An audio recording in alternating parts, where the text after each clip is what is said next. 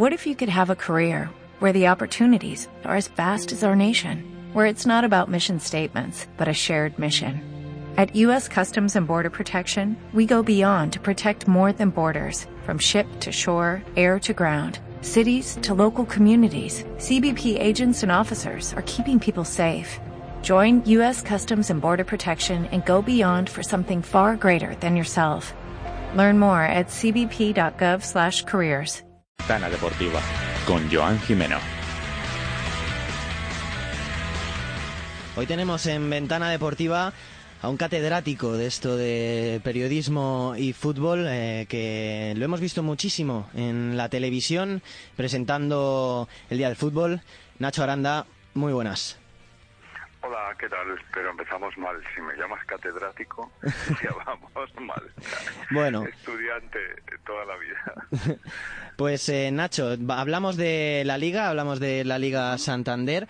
Eh, Real Madrid y Barça no han comenzado nada bien la temporada. El Barcelona acumula cuatro partidos sin conocer la victoria en Liga y los de Lopetegui tres y casi siete horas sin ver portería.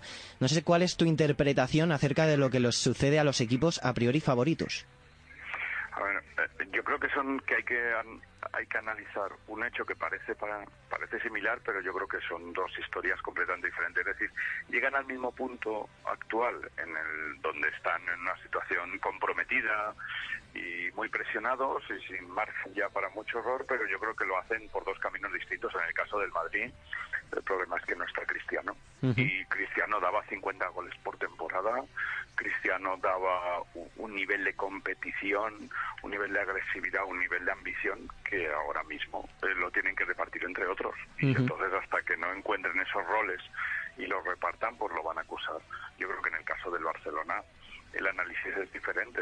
El Barcelona tiene que construir un nuevo proyecto, tiene que construir un nuevo centro del campo. El Barcelona ha vivido 10 años de un centro del campo hecho, consolidado y que era la base.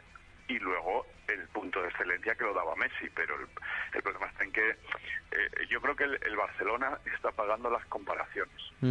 Y, y, eso al final es una losa que les va a costar yo creo que dos o tres temporadas hasta que construyan un proyecto distinto.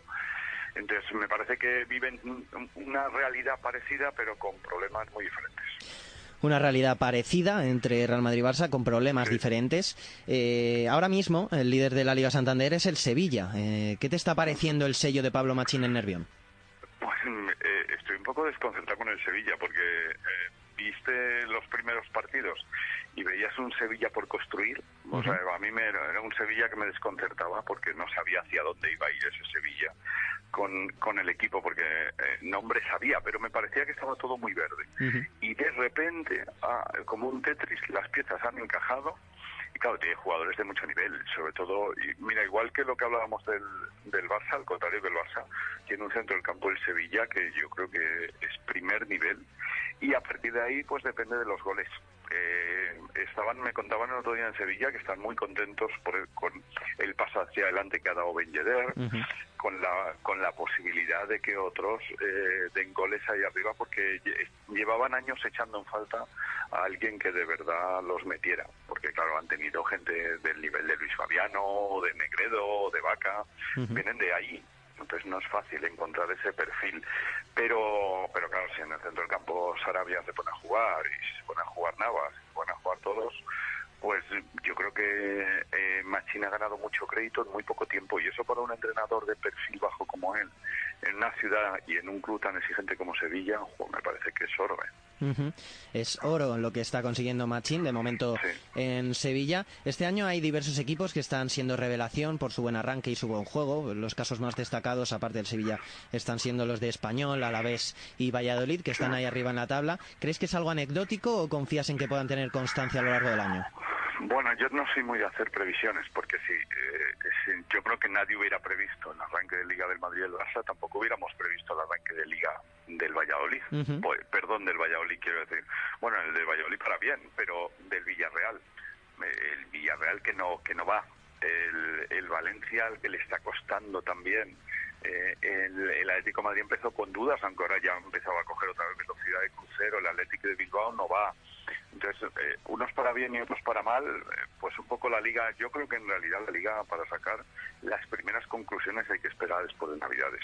Ahora hay, fíjate, si recordáis los dos primeros partidos del Huesca, parecía que, que, hombre, pero si no es un novato, si resulta que tiene un equipo que funciona de maravilla y ya han echado al entrenador. Entonces me parece que cualquier conclusión que se saca ahora, hasta Navidades, es muy prematura, porque hay que ver de verdad cuando llegue el invierno, hay que ver a los equipos, los que están arriba, hay que ver si el Alavés aguanta o no aguanta, hay que ver hacia dónde va el Celta, también, por ejemplo, que, me ha, que ha habido días que me ha gustado muchísimo, la verdad. Hay que ver hacia dónde va esta Real Sociedad, que siempre es una incógnita, porque nunca sabes si vas a ver una Real, bueno, eh, más o menos gris o una Real competitiva de verdad. Entonces yo creo que todavía es muy pronto para saber hacia dónde va esto. Ocho jornadas llevamos eh, de liga. Hablabas, Nacho, de, del Villarreal. Un Villarreal que anda escaso de puntos, pero también de sensaciones. No sé qué le pasa a los castellonenses. Pues eh, también es verdad que vienen de vienen de una inercia muy buena, pero eh, al final yo creo que en, las dos o tres últimas temporadas ha habido mucho cambio de jugadores. También, si recordáis, tenían un centro del campo estos años atrás que funcionaba como un reloj, ¿eh?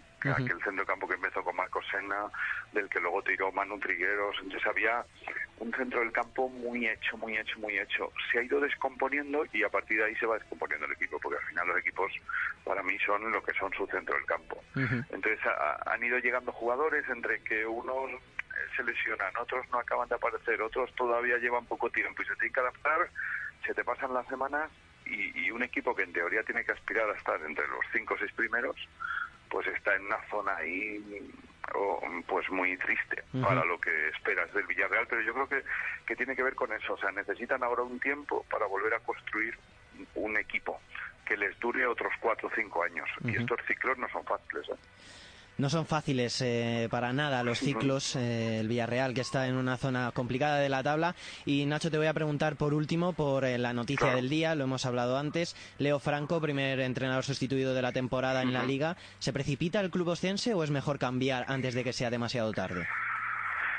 Pues me imagino que los que dicen que es mejor cambiar pronto tendrán razón y los que piensan que es mejor darle tiempo también tendrán razón. A mí lo que me sorprendió es la apuesta la apuesta por él, porque era un entrenador que, que como entrenador no tenía ninguna experiencia. Es verdad que ha habido otros casos que han funcionado, pero me parece que es más fácil eh, que te funcione un tipo como Rubí, por ejemplo, aunque se marchó de allí, a que te funcione un tipo nuevo.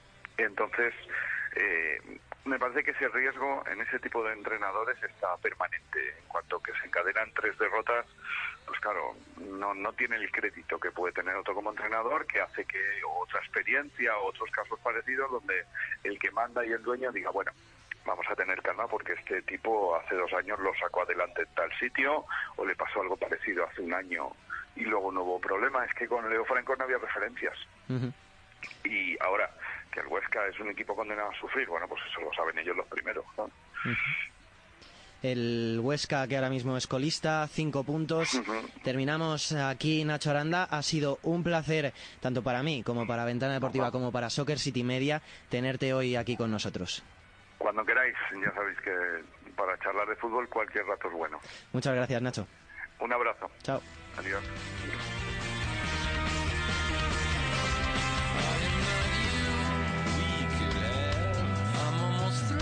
Suscríbete a Soccer City Media y escúchanos en iTunes desde tu ordenador o desde la app de Apple Podcast desde tu iPhone o iPad.